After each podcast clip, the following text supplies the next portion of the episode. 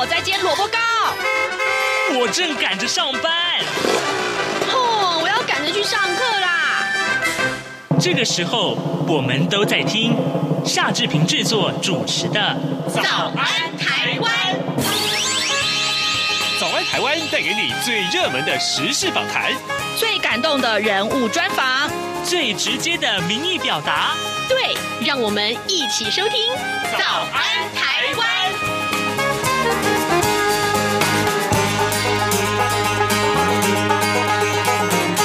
早安，台湾！我是夏志平。今天是二零二二年的十二月十六号，星期五，星期一，对不起啊，是好，这个呃，今天是十九号，星期一了啊、抱歉，抱歉，来，哎。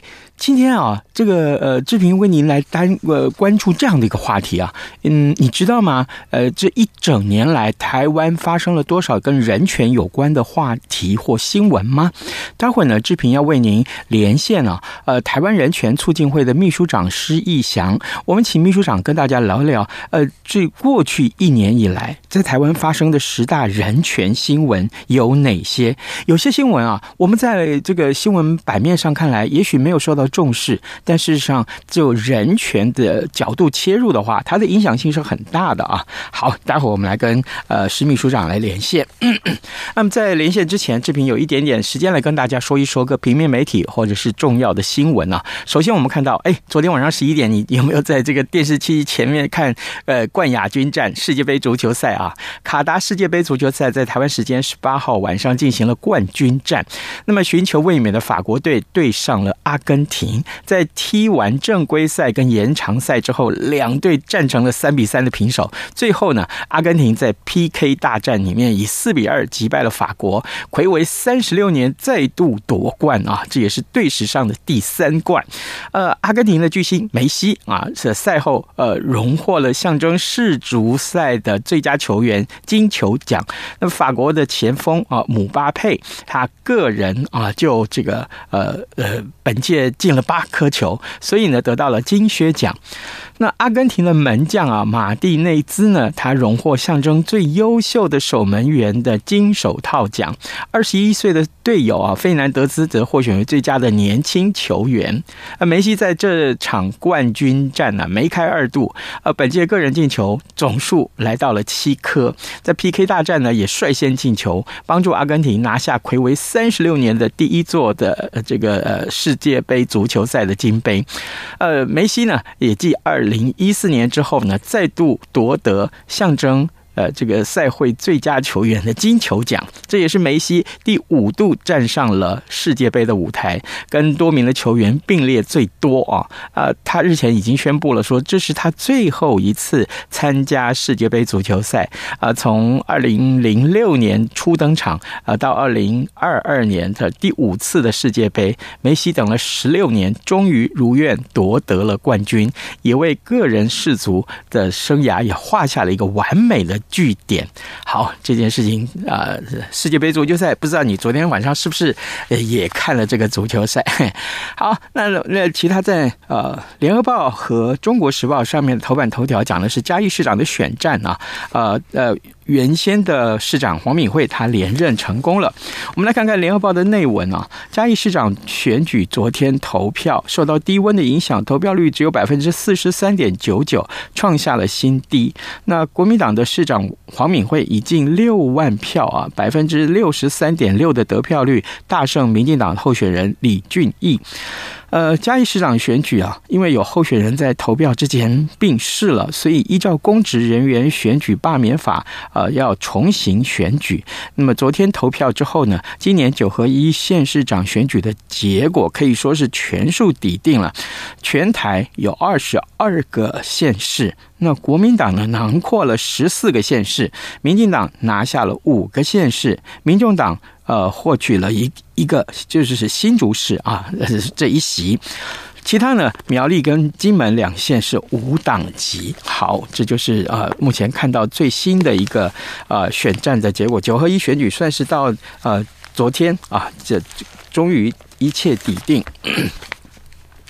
另外呢，《自由时报》头版头条告诉我们，台北市老人愁在家，有将近一半是没有电梯可以搭的啊。根据内政部最新的统计，第三季台北市房屋税籍啊，籍籍贯的籍税级呃总数啊，呃住宅总数九十点二八万宅，那么其中呢有四点四到五层的公寓数啊，呃数量是达到三十九万点。啊，三十九点一二万平，那么占比大概是百分之四十三左右。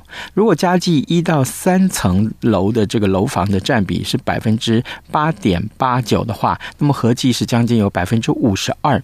也就是说啊，每十宅啊，每十宅就有一半出入没有电梯可搭。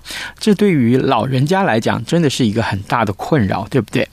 另外呢，《自由时报》的这个头版上面还有另外一则，就是解续。啊，脱序的解封啊，呃，染疫暴增，中国的农民工逃亡贪经济，呃，中国清零啊，防疫政策突然大转弯，呃，官员跟企业呢，对于染疫的病例的这个暴增啊，可以说是措手不及，呃，工厂运作啊，跟供应链都陷入了混乱，甚至于啊，有工厂仅两成员工上班，其他都因为染疫而没有办法到场工作，每年呢，呃，这个呃，有超过。二点九亿的农民工从沿海省份返乡过年，也提早五周发生。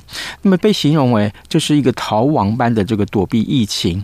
专家指出呢，中国制造业已经因为缺工几近瘫痪了，恐怕要到明年二月疫情趋缓之后才会有望改善啊。这是今天自由时报为为您关注的另外一则消息。现在时间已经是早晨七点零六分五十五秒，我们要进一段广告。广告过后呢，马上就跟您啊连线施秘书长一块来讨论新闻喽。从两岸、国际、历史文化与财经等角度透视中国的《这样看中国》节目，每周一到周五晚间九点三十分到十点在中央广播电台播出。如果您对《这样看中国》节目有任何收听想法或意见，欢迎寄信到台北市北安路五十五号，也可以透过电子邮件的方式。节目有两个信箱：二零二零 at rti 点 org 点 tw，或是二零二零零二零三 news at gmail.com。再次谢谢听众朋友们的收听与支持，请持续锁定。每周一到周五晚间九点三十分到十点播出的《这样看中国》节目。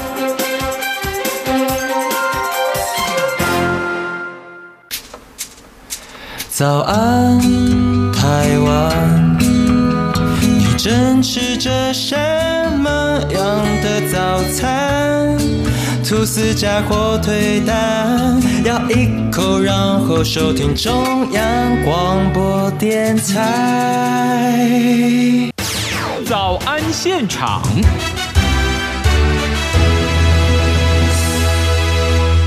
这里是中央广播电台台湾之音，您所收听的节目是《早安台湾》，我是夏志平。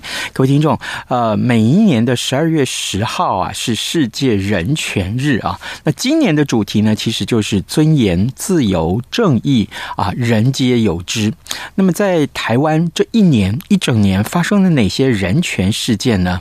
好，呃，此刻呢，我们要为您连线台湾人权促进会的秘书长施逸翔，我们请施秘书长为大家来。介绍这几个重要的新闻啊，秘书长早安。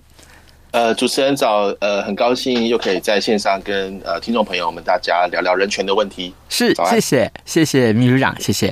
哦，是，是这样子的。当然了，这个人权啊，这攸关着每一个人的权利。有很多人也不知道说，哎，原来这样新闻，呃，是呃跟自己有关，啊，也跟人权有关。更重要的是啊，我们可能忽略了很多的新闻，是看起来呢，觉得这没什么呀。但值得重视啊！那正好啊，我们列出了十大人权新闻。我今天可能时间不够了，不可能一个一个介绍。那秘书长，我先请您为我们讲，您觉得最重要的几则新闻好不好？我们一样一样来看。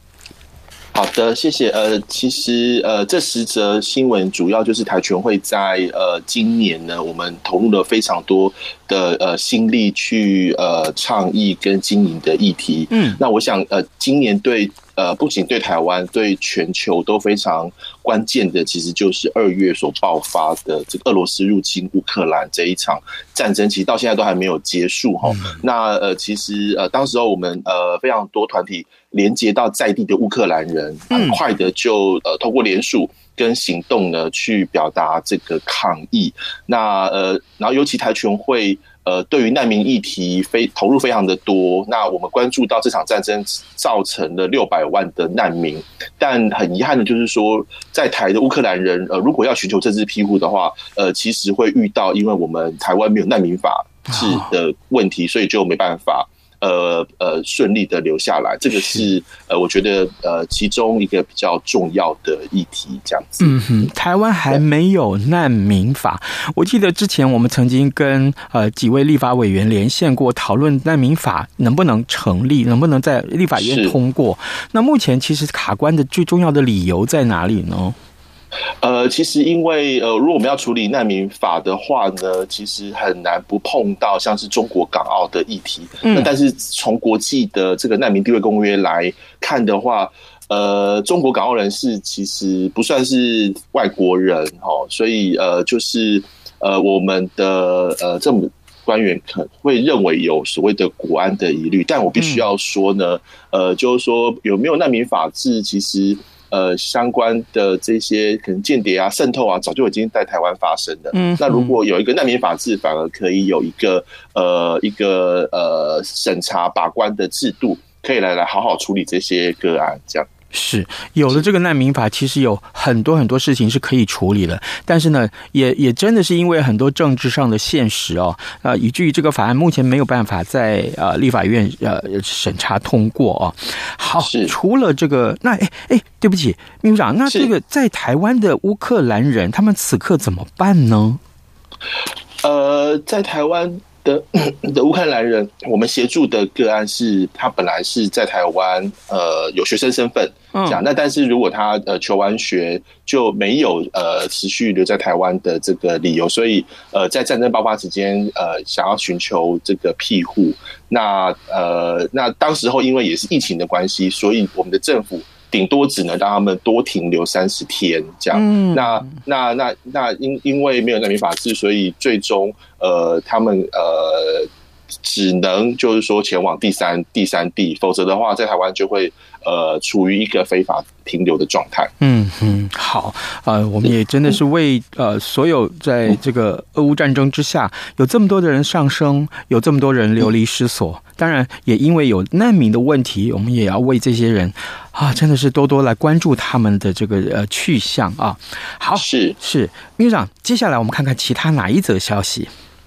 好的，呃，我想我可以连接几则哈，就是都是涉及人口贩运的这个议题。嗯，那我想呃，今年大家呃都对于这个台湾人呃因因台湾的年轻人哈，因为呃工作不稳定、低薪，又受到疫情冲冲击呢，然后在获得某一些呃错误的资讯的情况下，被欺骗前往呃西柬埔寨的西港，然后沦为人口贩运被害者。就是呃有被强迫劳动啊，被限制人身自由，被虐待，然后被性性剥削，甚至有被器官买卖。那呃当时候呃那一阵子真的是台湾这个呃政府啊、公民团体啊、很多家长、立委其实都非常的担忧。是那那不只是台湾人在国海外被被人口贩运，其实后来也最近也发现有台湾呃台湾诈骗集团。就是在台湾境内呢，呃，欺骗这些人，然后还造成有有人命的死伤。那呃，这个其实是呃蛮严重的一个人的问题。然后另外呢，我们也关注台湾很多的这一些呃外外籍渔工的议题。嗯、那因为呃人口贩运里面的强迫劳动。的那个样态呢，其实都非常的符合这些外籍移工，包括他们证件被扣留、债务拘束，呃，他们处于孤立的状态，呃，以及长时间工作等等的。其实台湾有非常多的移工，如果呃低于劳动呃劳动保障的标准以下，其实就很容易沦为人口贩运被害者。所以呃，这其实是呃，这过去一年呃很很重要的人口贩运问题。哦，还还有一个。就是我们的这个私校哈，嗯，呃，也是用类似的状况欺骗其他，包括乌干达，包括呃这个斯里兰卡、印尼等等的这些国家的那些学生呢，骗他们来台湾求学，但其实呃后来也是学校跟台湾的一些工厂呢，呃合作，让他们将他们引到那个工厂去从事成为廉价劳动。那包括中州大学，还有这个呃高雄。呃，这个高院好，呃，科科大，嗯，呃，其实现在都已经被检察官以人口贩运防治法起诉。好，那这这几个都跟人口贩运的议题有关。是我当初看到那个中州科大呃这这个学校的这个消息之后，其实我觉得还蛮离谱的，就是呃，真的是他们，而且他们是从二零一九年开始以不实的广告招收很多名的乌干达的学生到台湾来。工作对是，那么呃，而且长达两年的时间，我我我还蛮好奇，就是说，那为什么会一直到两年后的这个今年，我们才看到这样的新闻？呃，后来这个中州科大有受到什么样的处分呢？好，呃，其实如果大家还有印象的话，其实更早在康宁大学就已经爆发了这样子的一的一个状况哦。是，那那其实持续以来一直都一一直都有类似的大学。那其实是到中州的那个有其中的一位乌克呃乌干达学生叫 Collins，他真的很勇敢的把这一一切揭露给报道者，给这个呃立委办公室，嗯，发言立委办公室，呃，所所以就是说大家才呃高高度的关注这件事情。那至于学校受到什么处理呢？我必须说，呃，就是教育部确实有针对这些有问题的学生。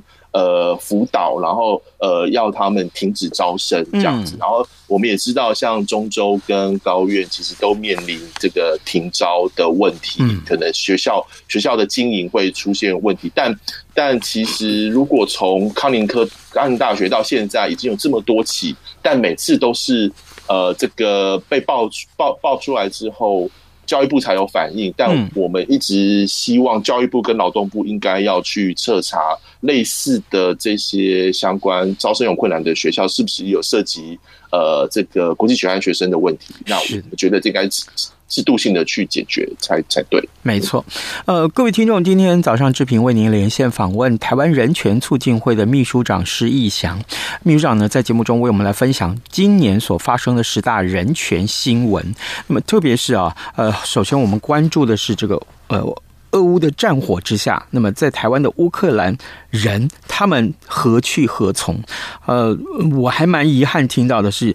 就是也是我们长期来关注的话题，台湾一直没有难民法啊，没有办法获得通过。那另外呢，还包括了秘书长还跟我们分享了有关于人口贩运的话题。这个呃，当然就除了台湾人被骗到柬埔寨，当然也有很多这个台湾的这些呃，像中州科大啦，像这样的学校，呃，把这个呃外地的学生啊变成一个廉价劳工来使用。除了这这些新闻之外，还有哪些是我们要关注的？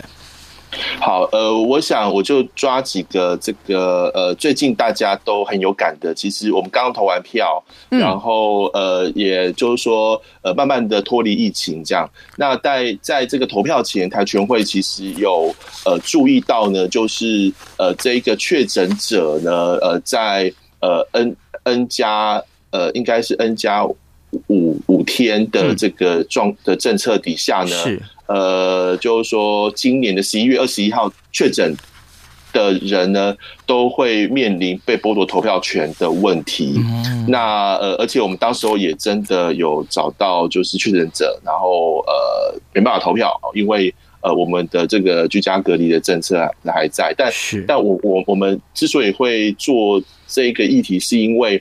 呃，中选会早就知道什么哪一天要投票，以及呢，中选会也知道，呃，确诊者就是不能出门，那所以呃，这件事情应该要尽早的规划。然后呃，很多国家其实都有让确诊者在一定的配套措施呃的这个防疫的呃呃呃措施底下呢，都确诊者是可以出门去投票的，很多国家都做到。但台湾我们认为中选会有违法失职。的部分，他没有做好兼顾呃确诊者的投票权的这件事情。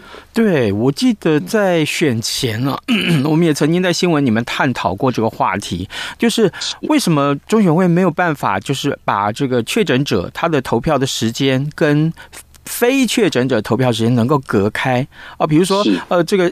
一早开始，先让这个非确诊者、一般的民众去投票，那最后一个小时再让确诊者来投票，或最后半个小时。可是，呃，很多人向中选会反映，好像中选会还是没有 没有做出一些回应，或者说干脆 no no 不行不行，我我就是不让这些人投票，对不对？对啊，对啊，对啊。那其实更双标的就是说，其实更早有一批这个大考中心的考生，其实他们也都让确诊者去投票。哎，对。对对，所以就是真的非常，大家无法理解为什么中选会做不到。嗯，所以确诊者可以考试，但是不能去投票，这也真是让人匪夷所思啊！哎，提到了投票，呃，这一次有一个很遗憾的新闻，我我真的因为事前我们至少在早安台湾节目里面做了两集的节目来探讨话题，就是十八岁公民权啊的这个投票，因为这是这是距离能够实现这个呃修宪最近的一次的一个一个情况了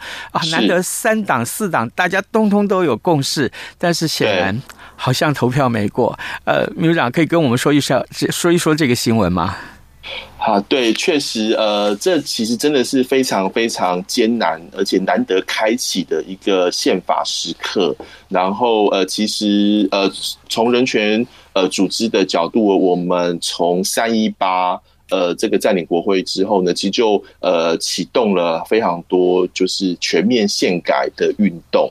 那呃，十八岁公民权呃，其实就是在我们的全面宪改的其中一项这个呃呃修呃修宪呃的议题。嗯，那这这对于台湾非常的重要，因为台湾现在就因为我们中华民国的宪法非常老旧，以及以及无法反映呃现况。呃，所以呢，就是会出现非常多国内的，不管是呃认同，或者是呃很多这个宪政的问题，还有引发很多的政治的的这个矛盾。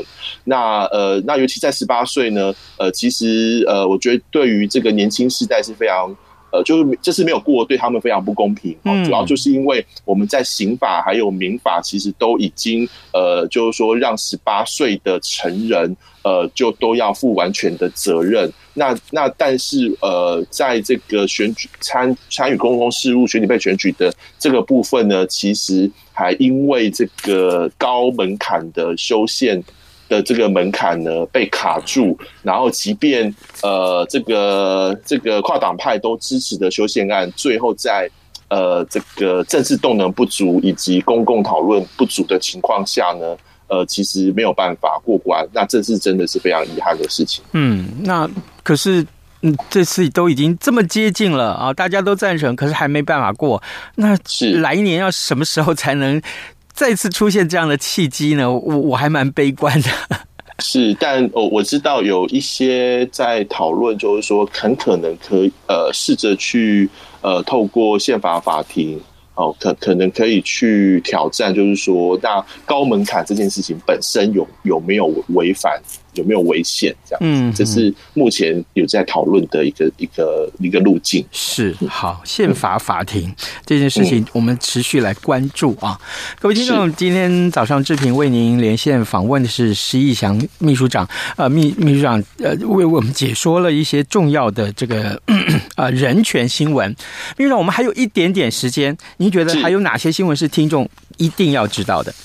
好，我想最后就带来一个振令人振奋，也是呃好消息的新闻。其实就是过去五年呢，很多人权团体所救援的这一个李明哲，哦，然后以及这个他的妻子李静瑜大力奔走下呢，呃，李明哲终于在呃今年呃四月间平安的回到台湾。那我觉得对我们最振奋的就是说，呃，李明哲说国际救援是有效的，那让我们这一些。呃，过去五年不知道呃采取行动有没有帮助的这些人权团体都都确认了，就是未来如果有任何人在中国被消失，我们都应该要用这个呃这个很很很很很关键的这些行动呢，来采取这个救援。那我觉得这个是今年最好的消息。是国际救援是有效的，大家千万不要觉得说我们 也许有很多救援的行动，呃，可是呢，好像狗吠火车一样，呃，对着中国大陆这样吼啊吼啊喊啊喊啊，好像没有什么回应。但是千万不要忘记啊，还有很多人跟我们一起想要一起从事这件事情的时候，一起呃从事这个救援活动的时候，最终还是会有效的。呃，特别是我记得李明哲回到台湾之后，后来八月份还跟佩洛西美国的众议院的议议长也见了面，对不对？是的，是的，他包括呃西藏西藏人藏人，还有呃新疆维维吾尔的一些团体，跟乌乌尔坎西一些中国受到呃压迫的这些名人士都有在见面。我想这是非常重要的的一件事情。而且李明哲回到台湾来，他也继续从事着呃就是人权相关的一些工作的宣导，是吗？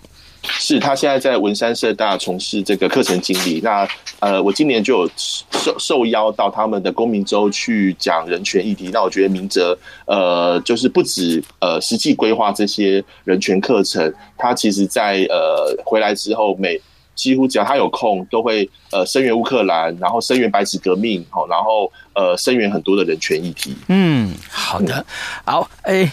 各位听众，现在时间已经是早晨的七点二十六分零六秒了。今天早上呢，志平为您连线访问台湾人权促进会秘书长施逸翔，我们请秘书长为我们从。今年所发生的十大人权新闻里面，挑出了几个比较影响性重大的一个新闻呢？呃，秘书长不但解说了这个新闻的来龙去脉，同时也简单的说一下，呃，这个呃这些新闻到底对人权有哪些个影响？呃，我们持续啊仍然要关注这些个新闻的后续。但是更重要的是，呃，台湾人权促进会也长期从事着人权的这个相关议题的一些啊破坏或者是相关议题的回应。我们也谢谢秘书长啊，非常非常辛苦的这样的一个工作，谢谢您喽。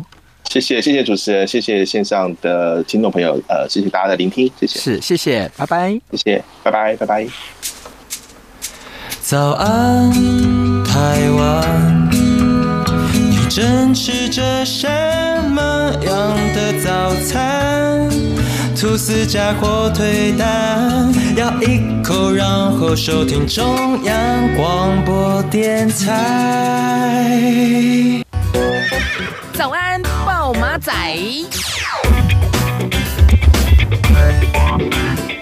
好的，我们还有很多其他重要的新闻是可以来跟大家一块儿来看一看的啊，呃。的役男的役期，台湾的役男的役期啊，本来现在是四个月，那么在年底之前应该会把它宣布啊，国防部要宣布成为一年，要再延长成一年，呃，但是呢，其实迟迟没有办法啊、宣布这个延长的案子。呃，今天的《中国时报》在头版上面为您来呃说了呃刊登了这样的新闻，呃呃，《中国时报》的立场是说，哎，是不是这个呃？你迟迟不宣布，是因为选举的考量啊。那么，呃军方的官员说，役期延长呢是既定的政策啊，看不出案子会有变化。那行政院长苏贞昌昨天则是说，兵役延长要经过各部会详细的盘点啊，大家已经在做最后的整理阶段了。那国防部长邱国正啊多次表达期望兵役延长案能够在十二月底之前公告，但是总统府却强调没有特别确。定的时程规划，好，这件事情也告诉我们，呃呃，应该我们要呃提早会这个事情来做一些探讨啊。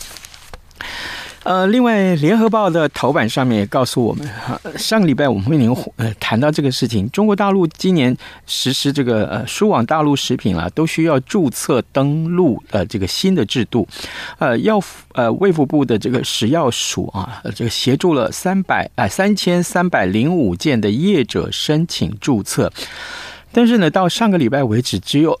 八百五十五件通过了审查啊，通过的这个审查的呃呃这个几率啊是百分呃只有百分之二十五。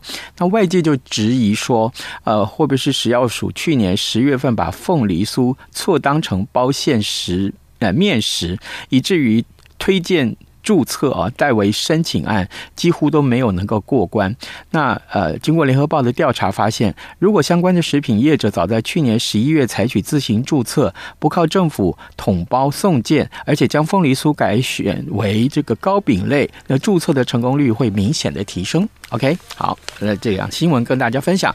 那今天节目时间也差不多到了，跟您说拜拜，明天再会喽。十二点，好多一样被丢弃